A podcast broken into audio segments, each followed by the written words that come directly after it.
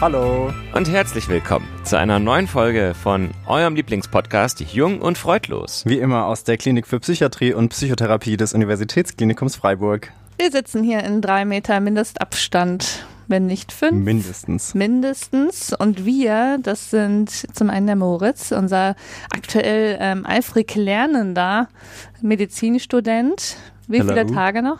Oh, ich weiß gar nicht. Knapp zwei Monate, glaube ich. Ah, Ist leider noch ein bisschen. Spannend.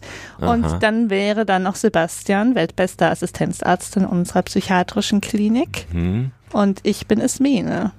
Ich bin eine Fachärztin in dieser Klinik. Eine. Die. Eine. Eine. Die. Die ich bin Fachärztin. Die eine. Fachärztin. Die Unsere eine. eine. Genau. Wie keine. Ja, Mhm. genau.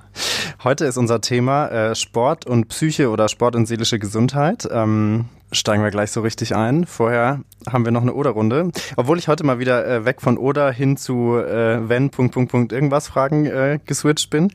Ähm, deswegen äh, legen wir einfach los. Ismene, meine Haare sind morgens Punkt, Punkt, Punkt. Hinten platt gedrückt und vorne verbogen. Wirklich? Das ist ein Drama, ja. Ich schlafe zu hart auf dem Kopf. Schläfst du immer im Kopfstand? Ah, ne, das geht nicht mit dem Hinterkopf, ne? Ich weiß es ehrlich gesagt nicht. Oder so L-förmig, der Kopf so abgeknickt? Du fragst die falsche. Ich schlafe ja da. Ich habe letztens auch erfahren, dass ich nachts wohl des Öfteren aufstehe und dann äh, vor mich hingrummel und fluche. Und ich kann mich Oh. aber nicht daran erinnern. Ich bin da sehr mürrisch und wahrscheinlich ähm, reibe ich dann mürrisch meinen Kopf auf dem Kissen. Vielleicht, wenn das nicht mit den Ah. Haaren zusammenhängt. Äh, Sebastian, die passende Gegenfrage für dich. Meine Haare sind abends. Verbraucht und alt. Deine Haare? ja, die haben den ganzen Tag irgendwie gelegen, gestanden, wurden von mir bearbeitet und traktiert und sind voll mit ganz vielen Erlebnissen und Eindrücken und die sind dann einfach auch mal erschöpft und wollen ins Bett. Ich wusste Okay. nicht, dass du die Welt mit deinen Haaren wahrnimmst und verarbeitest. Das ist auch ein Sensorium, was man an den Haaren hat. Ja. Frag mal einen Hasen oder eine Ein Katze. Ein Haar. Hm, war mittel, ich geb's gut. Okay, jetzt lautmalerisch. Äh, Ismene, Pop, Hop oder Top?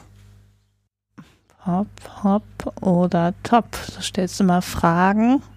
Hopp, würde ich sagen. Hopp, jetzt geht's los. Hopp Schwitz, Hopp Ismi.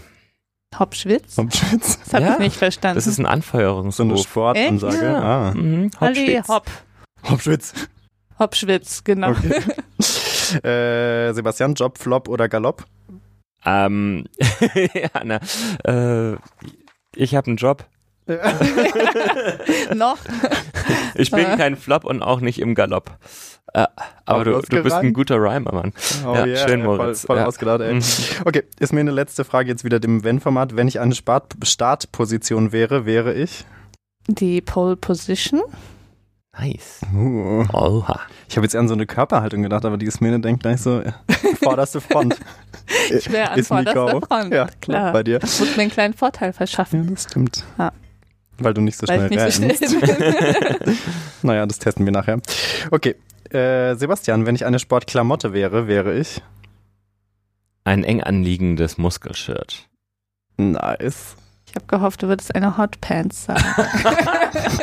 Es wäre auch schön, es ist mir nur nicht in den Sinn gekommen. Kann ja beides sein. So ein, Ja. so ein ganz enger Anzug mit Hotpant-Hosen und äh, genau, richtig. ganz Und. Schweißbändern. Uh, Ja. ja, Mhm. das ist nett. Mori. Ich würde gerne mal mit euch Sport machen, stell dich fest. ja. Nein, das möchtest du nicht. Dazu müssten wir schwimmen gehen. Hm. Ne, wir können auch was anderes machen. Fußball Mehr spielen. Jungfrauen schwimmen. Zum Beispiel. Ja. Ja. Ähm, Mori, du bist dran. Okay, Mori, ich fange an. Jumping Jacks, Curls oder Willi? Oh Gott, ich kenne glaube ich nichts. Willi verbinde ich nur mit Schnaps. Ja, ich auch. Okay, dann Willi.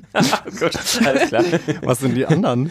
Jumping Jacks, das ist eigentlich der Hampelmann, Ah, man immer macht. Also Arme hoch, Beine breit und dann wieder zurück. ja, das äh, Ringen. Hampelmann und Curls, das ist eigentlich die herkömmliche Bizepsübung, wenn Ja. du eine Hantel in die Hand nimmst und die dann. Ja, einfach das sind die Sachen, die ich nicht tue. Mhm. Hampel, na gut, Hampelmann, aber das ist Mhm. eher ein idealer Hampelmann. Also dann halt der Willi. dann halt der Willi. Okay, Hilft ja, ja. nichts. Ähm, ich habe auch eine Frage. Atmungsaktiv, stylisch oder extra kurz? Stylisch, Stylisch? auf jeden Fall. Das ist eine stylische Badehose klingt irgendwie gruselig. Hm. ähm, stylische Badehose weiß ich nicht. Ich habe eine ist doch eine Speedo, oder? Ich habe, nee, ist, ich darf ja die Marke jetzt nicht sagen, aber Markennennung. äh, so eine enge schon äh, mit längerem Bein zum Sporteln mit einer Welle drauf und dann habe ich noch so eine Freizeitbadehose mit kleinen äh, Garnelen. Süß. Ja. Ja, okay, dann stimmt's stylisch. Mm. Versuch Ja. zumindest, der stete Versuch. Okay, jetzt eher die Ernährungsgewohnheiten. Salat, Proteinpulver oder Spezi? Salat. Salat. Klingt richtig so sozial erwünscht, aber Proteinpulver, da bin ich zu hypochondrisch veranlagt. Da hätte ich direkt Panik, dass ich mir irgendwas, weiß ich nicht, einkaufe mit dem Zeug. Aha. Dem Äh, traue ich nicht. Was kann man sich da einkaufen? Genau. Ja, schlimme Sachen. Ja, Da haben wir denn? irgend- ich noch, gab Bananengeschmack. mal irgendwann so eine Vorlesung über irgendein so ein gepimpte, aber das sind dann immer so gepimpte oder gestreckte Proteinpulver aus den USA. Da war irgend so ein Entkopplungsprotein drin, was ganz schreckliche Sachen mit deinem Stoffwechsel gemacht hat. Deswegen finde ich die gruselig. Und Spezi, ja, Spezi ist auch nicht schlecht. Ja, Aber trinke ich tatsächlich nicht häufig. okay. Aber du weißt schon, von Salat schrumpft der Bizeps. Fuck. Mhm. Ja, aber da Das ich auch keine Curls nicht. mache, ist es eigentlich fast Ach ja, egal, dann weil es ist ist es kein ja auch Ja, egal. der schrumpfen eine kann. Lüge, Sebastian. Nein, das Ismena ist hat ihren Bizeps schon so aufgepumpt mit, Mit Salat. Ja. Ist Salat. krass. Mhm. Also Okay. da bin ich leider ein bisschen Missionarin. Kommt auf die, auf die äh, Proteinsoße an vielleicht zum Salat. Eigentlich. Okay, schade, dass wir jetzt hier nicht Ja. sitzen mit Schweißbändern und in dem engen Anzug von Sebastian, sonst wäre es irgendwie noch ein bisschen Mhm. authentischer, aber Mhm. trotzdem. Wir sprechen heute über Sport und seelische Gesundheit. Warum tun wir das? Also ähm, ich glaube, wir tun das unter anderem deshalb, weil momentan ja so eine Zeit ist, wo wir alle eingesperrt sind, wo man, ähm, wo viele Leute von zu Hause aus arbeiten, ähm, anstatt sich aufs Fahrrad zu schwingen und zur Arbeit zu fahren und wo man sich ganz äh, unwillkürlich wahrscheinlich viel weniger bewegt als normalerweise. Und ähm, gleichzeitig ist es ja auch eine Zeit, wo aber alle besonders gut aufpassen müssen auf ihre seelische Gesundheit, weil äh, es ja gerade genug Belastungsfaktoren gibt, Isolation, ähm, Angst und so weiter. Wir hatten es ja davon. Mhm. Genau, und abgesehen davon war das, glaube ich, ein Thema, was schon auch länger mal so auf der, auf der erweiterten Themenliste stand. Mhm, genau. Also Sport ist ja einfach für uns generell schon immer ein wichtiges Thema gewesen, vor allem auch in Kombination mit psychischen Erkrankungen, aber es ist halt auch ganz, ganz wichtig in so einer Phase wie jetzt, wo auch viele Menschen, wie ich in meinem Umfeld immer mitbekomme, sich darüber beklagen, dass sie zunehmen würden, weil man verbringt viel Zeit zu Hause und viele Leute kochen und essen dann auch gerne. Ja, es ist irgendwie Mhm. Beschäftigung einfach, ne? Das ist so ein, Ja. ein Beschäftigungsfaktor. Genau. Das stimmt. Okay, also ihr habt gesagt, es gibt da einen Zusammenhang zwischen Sport und seelischer Gesundheit. Sport ist ganz wichtig, gerade jetzt im Moment. Was weiß man denn, äh, was für Effekte gibt's, die der Sport auf unsere Psyche haben kann? Zunächst mal ähm, ist das ja eigentlich ein positiver Einfluss. Ich glaube, dass, äh, da verrate ich jetzt nicht zu viel vorweg. Doch, ich wenn bin wir, überrascht. du bist ja überrascht, ich dass Sport überrascht. was Positives macht mit uns und ich würde mal vermuten, die meisten Menschen haben diese Erfahrung irgendwann in ihrem Leben auch schon gemacht. Und ähm, es wirkt sich eben positiv auf die Stimmung aus, positiv auf das Körpergefühl. Und ähm, ja, man ist noch so ein bisschen am Streiten in der Wissenschaft, was sind eigentlich jetzt so die Wirkfaktoren, die so dazu beitragen, ähm, was ist die richtige Menge an Sport, welcher Sport ist der richtige, wer sollte diesen Sport machen, wer sollte diesen Sport nicht machen. Und darüber wollten wir jetzt in dieser Folge mit euch sprechen. Genau, wichtig ist, dass alle Wirkfaktoren, die wir jetzt ein bisschen genauer erzählen, dass die auch miteinander verknüpft sind. Man kann das nicht so richtig scharf trennen. Also zum einen, das klingt jetzt vielleicht so ein bisschen äh, so Waschfrauen psychologisch oder wie, wie sagt man das, Waschfrauen? Ja. Da muss man das Äh, gendern. Darf man Waschküchen, noch? Waschküchen, Waschküchen, Ah. äh, psychologisch, dass ähm, körperliche Gesundheit und Körpergefühl und psychische Gesundheit ja auch miteinander verknüpft sind. Mhm. Ähm, aber auch diese ganzen einzelnen Faktoren, die jetzt gleich kommen, ähm, die wechselwirken miteinander ähm, und ähm, die werden jetzt auch keinen Anspruch auf Vollständigkeit haben. Okay, aber du meinst, Ja. es gibt sozusagen Faktoren, die vielleicht eher auf biologisch-physiologischer Ebene wirken und welche, die eher auf psychologischer Ebene wirken, aber trotzdem sind die miteinander verknüpft, einfach weil Genau. das, äh, weil man es auch nicht so ganz auseinanderklamüstern kann, was da Genau, jetzt genau, genau, genau. woher kommt. Ja. Okay. Und ich Genau. würde ja sogar noch hinzufügen, dass wir sogar einen sozialen Wirkfaktor haben, den wir jetzt natürlich Mhm. momentan gerade in der Corona-Krise nicht so herstellen können. Aber der ansonsten, wenn wir ähm, Teamsport oder ähnliches machen, haben natürlich auch ähm, die Situation, dass wir mit anderen Menschen Dinge zusammen machen, was Mhm. natürlich Mhm. auch nochmal eine große Rolle spielt. Stimmt. Ja, auf jeden Fall. Aber der fällt jetzt weg. Ja. ähm, also du hast schon gesagt, psychologische und physiologische Faktoren, das ist so eine ganz sinnvolle Unterscheidung, die man machen kann. Ähm, ich würde vielleicht nochmal anfangen, die psychologischen Mechanismen äh, zu erläutern. Manche hast du schon genannt, Sebastian. Also ähm, was häufig genannt wird, ist, dass das Selbstwertgefühl und auch so das Selbstwirksamkeitserleben gesteigert werden kann durch Sport. Ähm, ganz grob gesagt, wenn man Sport macht, dann sieht man selber sofort, dass man jetzt zumindest mal was geschafft hat und das kann quasi die Selbstwirksamkeit, also das Gefühl selber auch Einfluss nehmen zu können Mhm. auf Dinge äh, verbessern. Dann ist Sport äh, eine Ablenkung. Wenn man zum Beispiel draußen Sport macht, nimmt man ja seine Umgebung wahr mit allen Sinnen. Das kann ein Ablenken von negativen Empfindungen und Gedanken. Ähm, und dann ist Sport für viele Menschen auch ein wichtiges Element zur Tagesstrukturierung. Also gerade in Zeiten wie diesen, wo viel automatische Tagesstruktur wegfällt, ähm, ist einfach wichtig, dass man über den Tag verteilt genug ähm, Blöcke eingeplant hat, in denen was Bestimmtes stattfindet. Und da kann Sport sehr hilfreich sein, sowohl wenn man gesund als auch wenn man psychisch erkrankt ist. Zum Beispiel jetzt Yoga nach dem Aufstehen oder sowas oder dass man Zum sagt, Beispiel, nach dem genau. Abendessen noch mal eine Stunde spazieren oder Genau. so. Mhm. Das sind Ja. die äh, psychologischen Mechanismen und ähm, viel weiter gehen wir an der Stelle darauf gar nicht ein, würde ich sagen, sondern ähm, Sebastian erzählt Mhm. euch jetzt was über physiologische Mechanismen, Mhm. also was im Gehirn passiert, wenn man Sport macht. Jetzt fällt mir doch noch ein, was ich noch hinzufügen Ah, wollte ja. gerade. Und zwar äh, finde ich es auch ganz wichtig, dass es sehr inspirierend ist. Wenn wir Sport machen, gehen wir ja häufig auch nach draußen. Und ähm, dieser Settingwechsel, der ist für uns Menschen schon meistens sehr, sehr gut.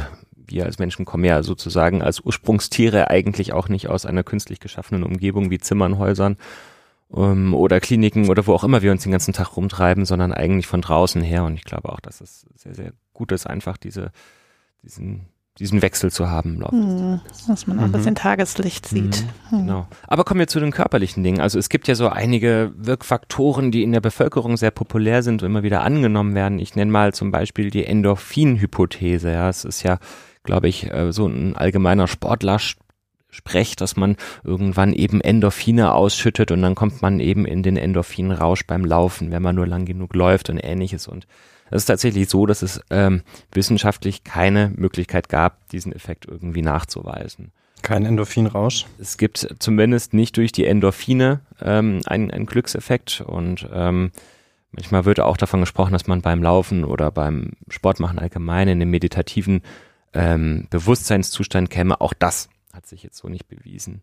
Was man aber weiß, ist, ähm, sind einige sehr interessante Theorien, die aufgestellt wurden. Ich möchte einfach mal anfangen mit einer Theorie, die heißt die sogenannte Hypofrontalitätstheorie. Und ähm, die sagt eigentlich im Grunde, dass wir beim Sportmachen andere Areale unseres Gehirns benutzen, als wir das normalerweise tun. Also das Gehirn ist ja auch aufgeteilt in, in, in verschiedene Orte, die verschiedene Aufgaben haben. Und wenn wir unsere Muskeln bewegen, dann wird die Bewegungskoordination stark benutzt, ja, die Atmung kommt in Gang, ja, es kommt ähm, eine physiologische Reaktion des gesamten Kreislaufs und das stimuliert andere Regionen des Gehirns. Und das sorgt sozusagen dafür, dass das Gehirn seine Ressourcen verschiebt. Ja, das Gehirn ist jetzt kein Organ wie das Herz, was jetzt einfach mal beliebig seine Leistungsaufnahme steigern kann, sondern die ist halt konstant. Ähm, und wir müssen also von anderen Gehirnarealen ähm, diese Ressourcen abziehen, um diese, diese äh, motorischen ähm, Areale zu versorgen. Und dabei kommt zum Beispiel der Frontalkortex kürzer. Das ist zum Beispiel der Kortex, in dem viele bewusste Zustände ablaufen, auch Denken. Und ähm, das kann unter Umständen wirklich dazu beitragen, dass man weniger grübelt, dass man sich weniger Gedanken macht, dass man weniger Ängste hat, schlichtweg, weil das Gehirn einfach die Aufmerksamkeit stoffwechselartig weglenkt von diesen Dingen. Hm, ziemlich praktisch. Genau. Ja, schlaues Gehirn, ne? Muss man Mhm. echt sagen. Ein super schlaues Gehirn. Das heißt im Prinzip, dass man dann für die Zeit, in der man Sport macht, quasi weniger in seinem präfrontalen Kortex festhängt und negativen Gedanken nachhängt. Oder langfristig ist es, glaube ich. Also im ähm, Endeffekt ist es ja so, dass wir jetzt genau auch ähm, Sport dann einsetzen wollen, wenn es uns eben nicht gut geht. Und wenn es uns eben nicht gut geht, dann kann dieser Sport uns sehr wirkungsvoll davon ablenken und auch befreien und vielleicht auch tatsächlich uns Zeit zur Erholung geben von Grübelgedanken, von Angstgedanken oder von, von Panikgedanken, Sorgen, was auch immer da eben gerade vor sich geht. Ja, soll ich noch eine Theorie sagen? Gerne, Ismene.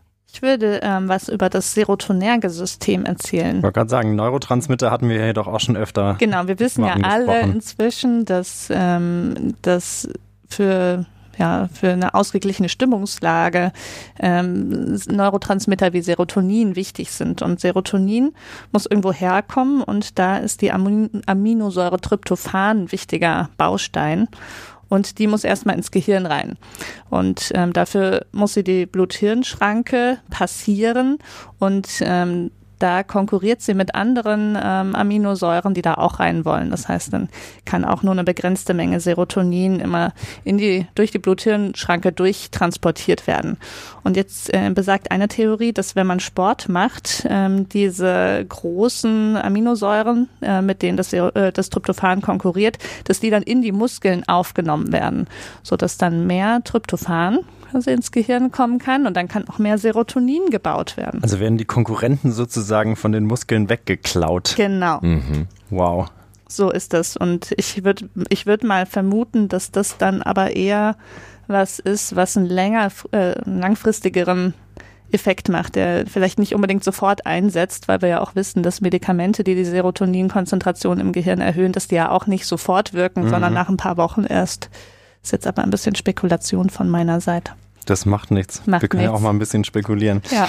Okay, mhm. aber das heißt, man merkt oder man, man weiß sogar tatsächlich, dass es eben auf, das ist ja fast schon molekulare Basis, muss man sagen, im Gehirn, Stoffwechsel sich Sachen verändern durch Sport, sei es jetzt mal kurz oder langfristig.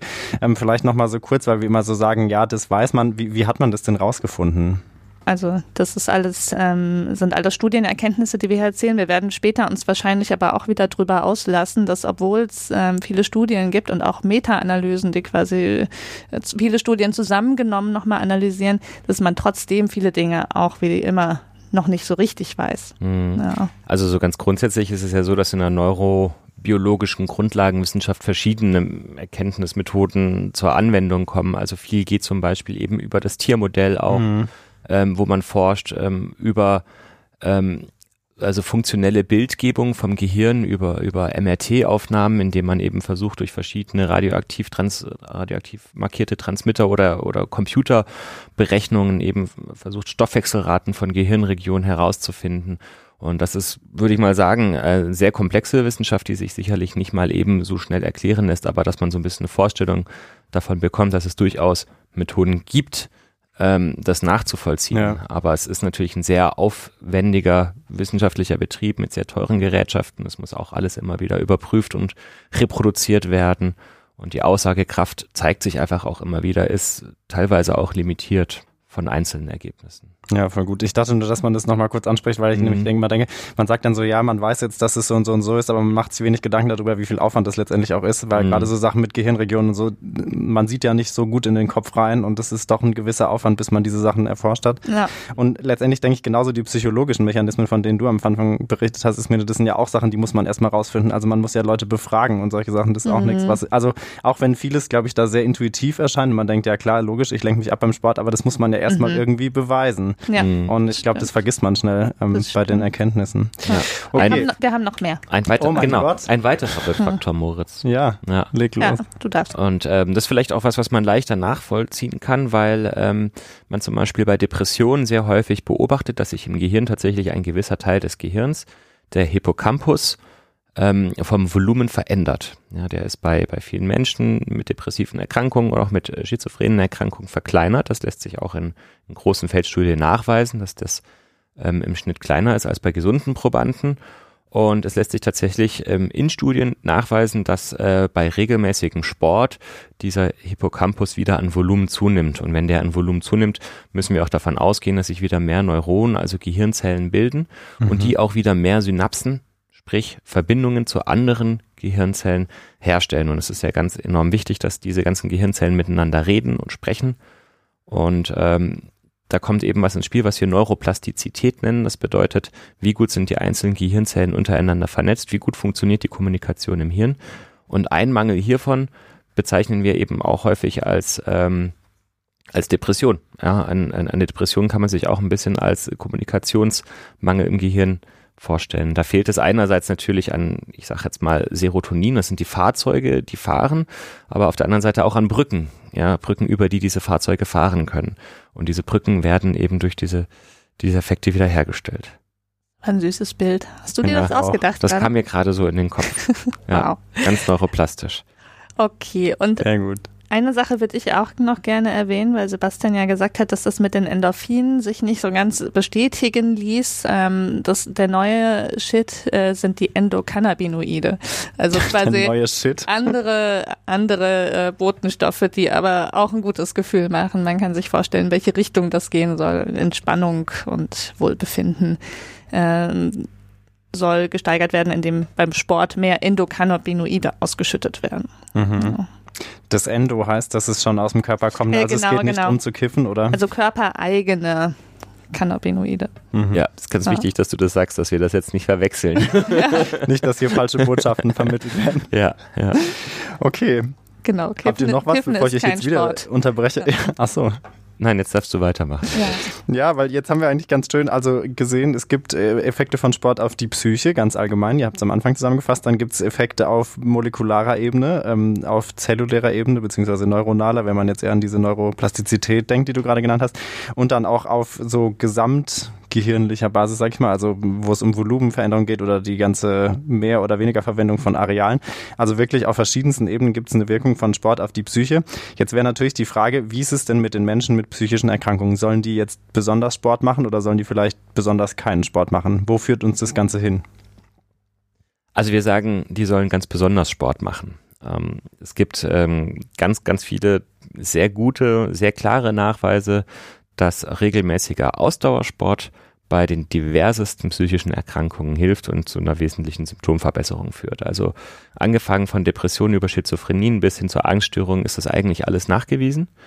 Und ähm, wir empfehlen das und wir leben das auch zum Beispiel in unserer Praxis hier in der Klinik. Wir haben ausführliche Sportangebote, wir haben morgendliche Walking-Runden und wir versuchen auch, diese Menschen sehr stark zu motivieren, an diesen Sportangeboten teilzunehmen. Was wir eben auch häufig beobachten, ist, dass gerade Sport zuvor in der Krankheit sehr kurz gekommen ist. Es ist eigentlich eher eine, eine hypomobile ähm, Population, die wir da sehen. Also viele Menschen mit diesen Erkrankungen bewegen sich eben noch weniger als der Schnitt der Gesellschaft, der sich im Übrigen auch viel zu wenig bewegt. Und da versuchen wir tatsächlich anzusetzen und durch Sport eben alle diese Effekte, die ja einfach auch sehr einleuchtend klingen, ähm, in Kombination zu nutzen mit Psychotherapie, mit äh, Medikamenten und was wir eben alles benötigen. Du hast jetzt gesagt, äh, Ausdauersport und Walken zum Beispiel. Was gibt's denn vielleicht noch oder welche Sportarten bieten sich an für äh, vielleicht mal für sowohl für Menschen mit psychischer Erkrankung auch generell? Gibt's sozusagen guten und schlechten Sport? Kann man da irgendwie Unterschiede mhm. machen? Also das ließ sich nicht so richtig bestätigen bisher in Studien, dass eine Sportart besser wäre als die andere. Deswegen würde man eher empfehlen, ähm, immer die Sportart zu wählen, die einen am meisten Spaß macht. Also eben zum einen, weil ähm, wir keine Unterschiede beweisen können und zum anderen, weil natürlich die Wahrscheinlichkeit, dass einem das gelingt, die dann auch regelmäßig ähm, auszuüben, viel größer ist, ähm, wenn es Spaß macht. ja, das stimmt. Das ist irgendwie eine wichtige mhm. Grundlage, ne? Genau, und auch Kraftsport ähm, hat positive Effekte. Ähm, ich kann nicht genau sagen, ob Ausdauersport vielleicht besser untersucht ist, weil also man liest wesentlich mehr da über Ausdauersport. Ähm, mhm. Gibt es auch schon genauere Empfehlungen, wie viel und wie oft, auch wenn man da auch noch nicht zu einer hundertprozentigen Einigung gekommen ist. Aber eben wenn, wenn man nur Kraftsport gerne macht, dann sollte man auf jeden Fall lieber den Kraftsport machen mhm. als keinen. Ja, mit dem Ausdauersport habe ich mir überlegt, ist es vielleicht auch, also so gerade Sachen wie Walken oder so sind vielleicht jetzt gerade, wenn man, wenn es darum geht, jemanden erstmal zu motivieren, anzufangen, ist ein bisschen niederschwelliger, als wenn man sagt, jetzt geh mal schön hier pumpen eine mhm. Stunde, oder? Also ich weiß nicht, vielleicht geht es jetzt auch nur mir so, aber ich glaube, ich fände Walken erstmal auch ein bisschen einfacher, als wenn mhm. ich da auf der Bank irgendwie handeln. Ja, genau. Also Curlen, so, nee, wie, wie heißt das? Curl. Curlen. Curlen ist, ist, wenn ich, ist eine andere Sportart. Ja, ähm, ich dann halt Hand, Hand genau. Curls betreibe. Ja, nee, wie Ismene schon sagte, das ist, glaube ich, sehr wichtig einfach, dass das Individuum den Sport auch befürwortet und auch langfristig mittragen kann. Mhm. Darum geht's ja auch. Ja. Mhm. Jetzt hast du vorhin gesagt, Sebastian, dass äh, es diverse psychische Erkrankungen gibt, wo man schon weiß, dass Sport besonders gut tut. Gibt es denn jetzt vielleicht auch welche, ähm, wo man eher vorsichtig sein sollte mit Sport? Ähm, oder gibt es noch andere Gründe, warum man da so ein bisschen aufpassen sollte?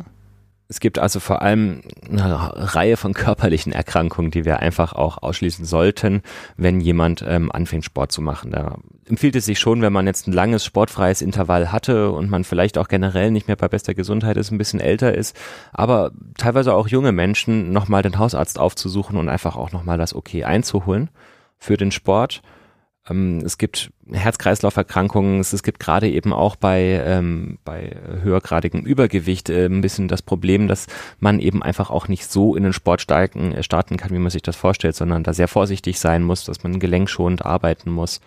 Dass eben teilweise auch die Situation schon eingetreten ist, dass man Hüft- oder Knieprobleme hat und ähnliches. Und diese Probleme sollten sich möglichst nicht weiter verschlechtern mhm. oder irgendwie dauerhaft zu Schmerzen führen, weil dann schafft man sich natürlich das nächste Problem und das gilt es zu vermeiden. Ähm, es gibt noch den Bereich der Essstörungen, ähm, wo vor allem, denke ich, ähm, bei der bei der Magersucht ähm, auch so eine Art Sportsucht immer wieder vorkommt.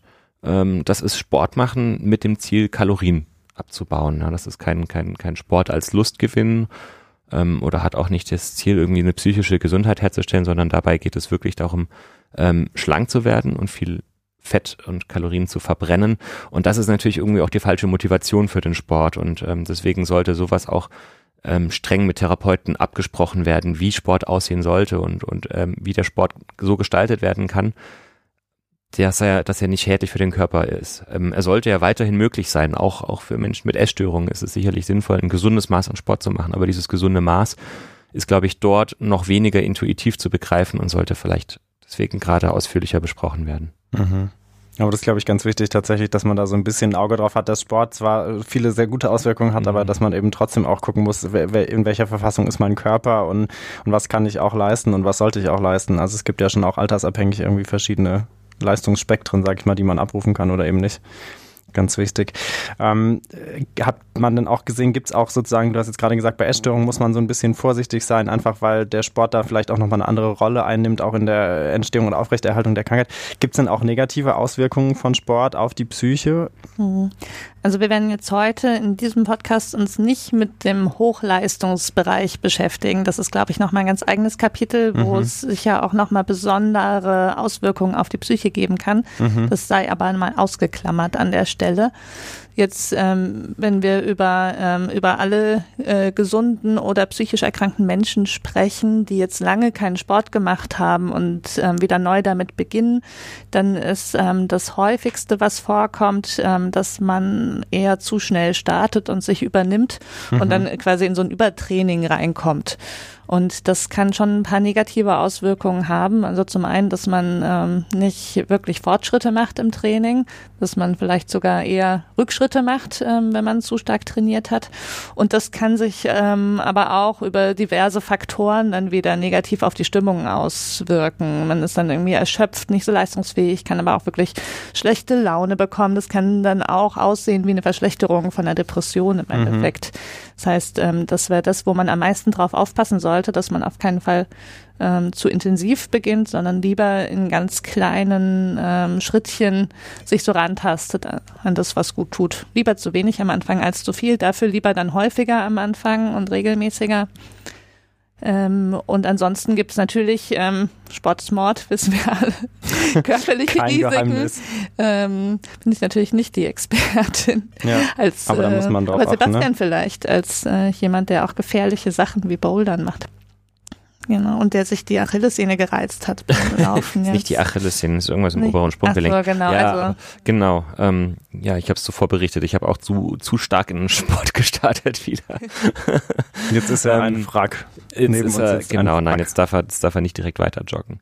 Ähm, ja, es gibt auf jeden Fall Sport, der, denke ich, auch wirklich schädlich sein kann. Und ähm, ich glaube, vor allem ist Joggen nicht so ungefährlich. Das, das vergisst man immer gerne. Viele Menschen joggen zu schnell oder zu ambitioniert mit dem falschen Schuhwerk.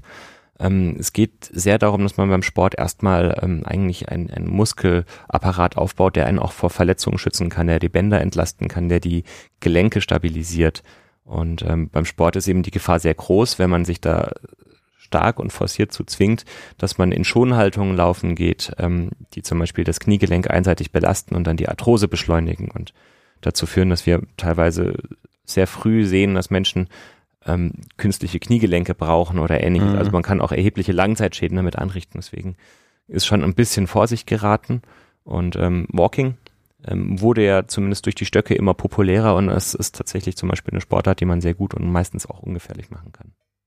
Obwohl ich zugeben muss, aus der, ich möchte es jetzt noch jugendlichen Perspektive nennen, finde ich, sind Walking-Stöcke ein bisschen so wie atmungsaktiv.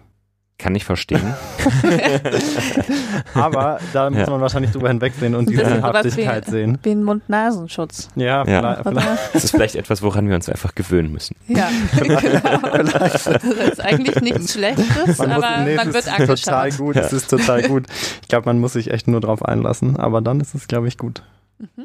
Was ich jetzt noch fragen wollte, und zwar, ähm, wir hatten es so ein, be- schon mal bei anderen Themen angesprochen, kann man denn auch sportsüchtig werden? So, wenn man jetzt anfängt und sich eben, du hast gesagt, ist man vielleicht auch selber erstmal überschätzt und da reinsteigert? Mhm. Also man kann sportsüchtig werden, das ist aber ähm, extrem selten. Also das ist jetzt, ähm, das ist jetzt, wenn man vorher nicht, ähm, wie Sebastian gesagt hat, eine Essstörung mit, äh, mit dysfunktionalem Sportverhalten, sag ich mal, hatte, dass man quasi durch normales Sportmachen sportsüchtig wird, ist äh, kein großes Risiko. Das heißt, es sollte Ja. kein Grund sein, ihn nicht zu machen. Das würde ich in Kauf nehmen. Ja. Okay. Und hat man ja gerade jetzt, wenn man es jetzt an ein therapeutisches Setting hat, auch ein bisschen im Blick. Also dann kann man es ja rücksprechen. Oder wenn man das Gefühl hat, Mhm. auch als Therapeutin, Therapeut, das artet aus, kann man es ja zumindest besprechen. Ne? ja. Hm. Sollte man vielleicht, ich glaube, in Freiburg gibt es viele ähm, sportsüchtige Mediziner, Hm. oder? Ja, wobei mal positiv formuliert, also wenn man das eben in einem Rahmen betreibt, in dem man dem eigenen Körper nicht schädigt, dann ist es eigentlich, denke ich mal, eine der besten Süchte, die man so haben Mhm. kann. Ich glaube, viele ja, es Leute kann auch soziale ähm, negative es kann sozial Konsequenzen negative haben. Konsequenzen haben, das ist richtig, aber ähm, es werden vielleicht auch viele feststellen, dass wenn man mal mit Sport angefangen hat und viel Sport macht, dass es Mhm. sich auch doof anfühlt, wenn man ihn nicht machen kann. Hm. Und ähm, das würde ich jetzt aber nicht als Sucht bezeichnen wollen. Ja, ich wollte gerade sagen, Mhm. ist so ein, so ein schmaler Grad wieder Ja. mal ne, zwischen, zwischen Sucht und Normvariante und was ist jetzt sozusagen eher positiv, was ist eher Mhm. negativ, äh, Ja. schwierig zu urteilen. Das müsste man wahrscheinlich Mhm. echt individuell so ein bisschen rausgucken, Mhm. weil du, was du sagst, ist glaube ich schon relevant ist, wenn man sich arg sozial einschränkt oder eben dann auch ein, so ein großer Druck draus wird, dass man, dass man einen Leidensdruck verspürt, dann ist es vielleicht schon auch nicht mehr Ja. so toll. Es ist irgendwo dazwischen wahrscheinlich. Wobei, wobei ich auch zu bedenken geben möchte, dass unser Körper halt nun mal dafür gebaut ist, dass wir uns den ganzen Tag bewegen. ich ja. glaube meiner nicht. Mhm. Ich, das ist, ja. nee. Hm. Meiner auch nicht. Ich habe mich schon mehrfach gefragt und ich bin mir sicher, er ist nicht.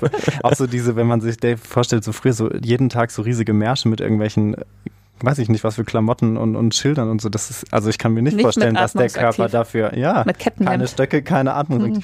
Da ist doch der Körper nicht für ausgelegt.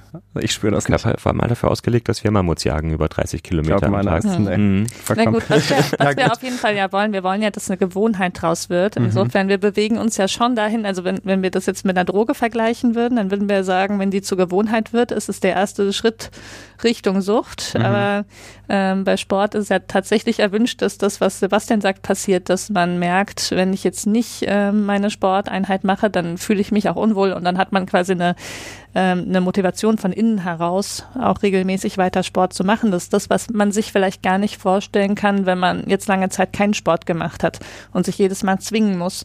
Ähm, das wird nach einer gewissen Anzahl von Wiederholungen tatsächlich passieren, dass man sich dran gewöhnt und dass Mhm. einem das ein eigenes Bedürfnis ist. Aber in dem Fall Wirklich. gewünscht, tatsächlich. Ne? Dann gewünscht, ja. Okay. Jetzt hat Sebastian vorhin schon gesagt, es gibt verschiedene Angebote hier in der Klinik, auch was Sport angeht. Ist es, kann man denn da sagen, ist es sozusagen wirklich Sporttherapie? Also ist es sowas wie, weiß ich nicht, Musiktherapie oder, oder Kunsttherapie oder ist es eher so ein Beiwerk, sage ich mal? Und wie wird es hier eingesetzt? Ist es Mhm. angeleitet oder machen die Leute das unter sich?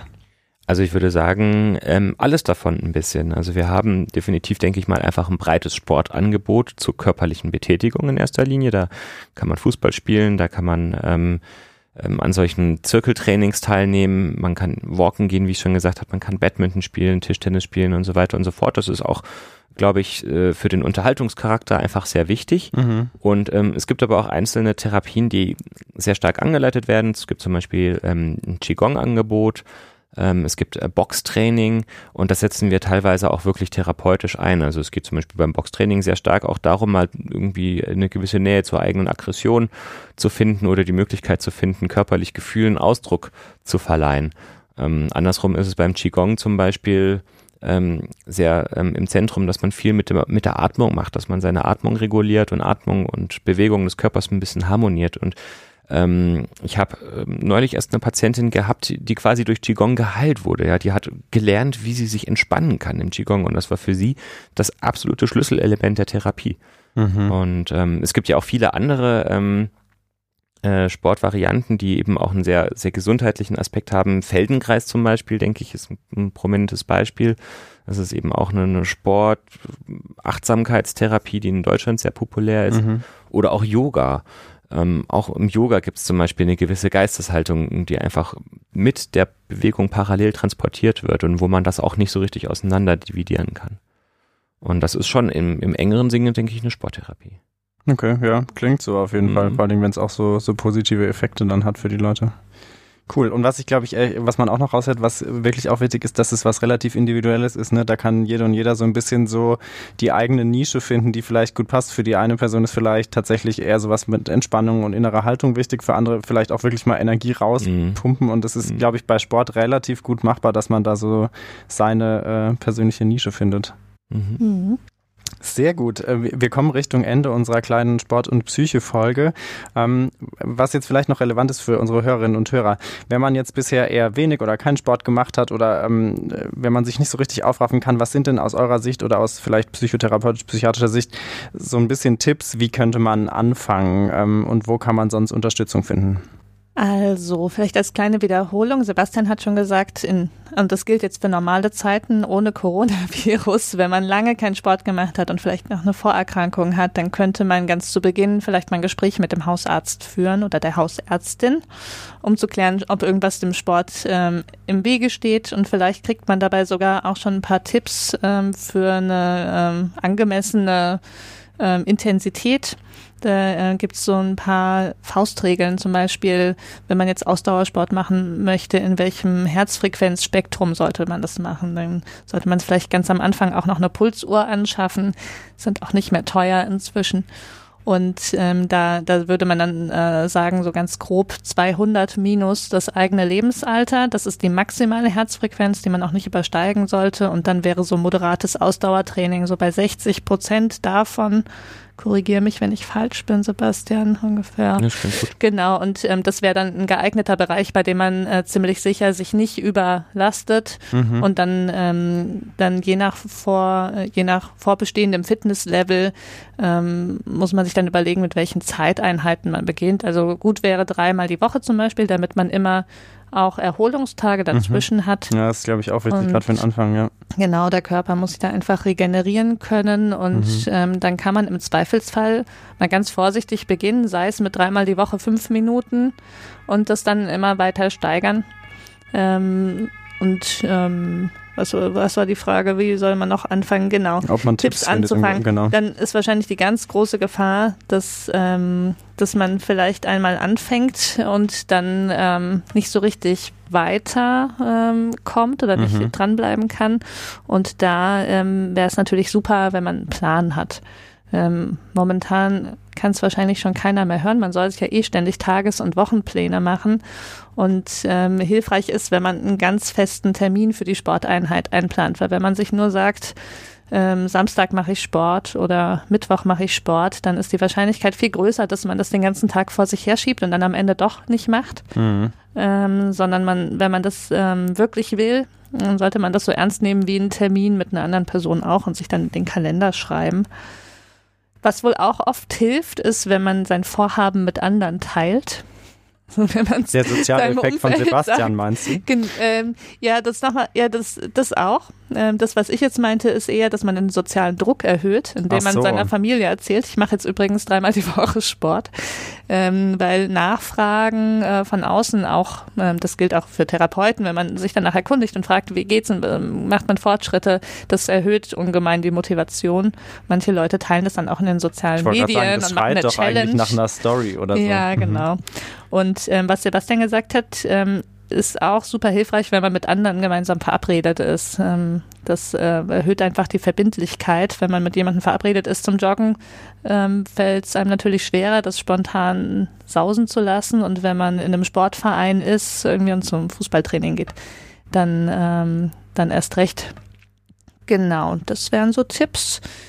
Und zu zweit ähm, darf man sich übrigens auch in Zeiten des Corona-Wahnsinns nach wie vor zum Laufen verabreden. Man kann mhm beim Laufen wunderbar die anderthalb bis zwei Meter Abstand einhalten und draußen ist das Infektionsrisiko mit immenser Luftumwälzung um einen herum sowieso fast gegen Null. Also das ist eine Situation, in der man, glaube ich, unbesorgt seinen Sport auch zu zweit machen kann. Man sieht Leute, man hat gemeinsame Termine und man tut doppelt Gutes. Gut.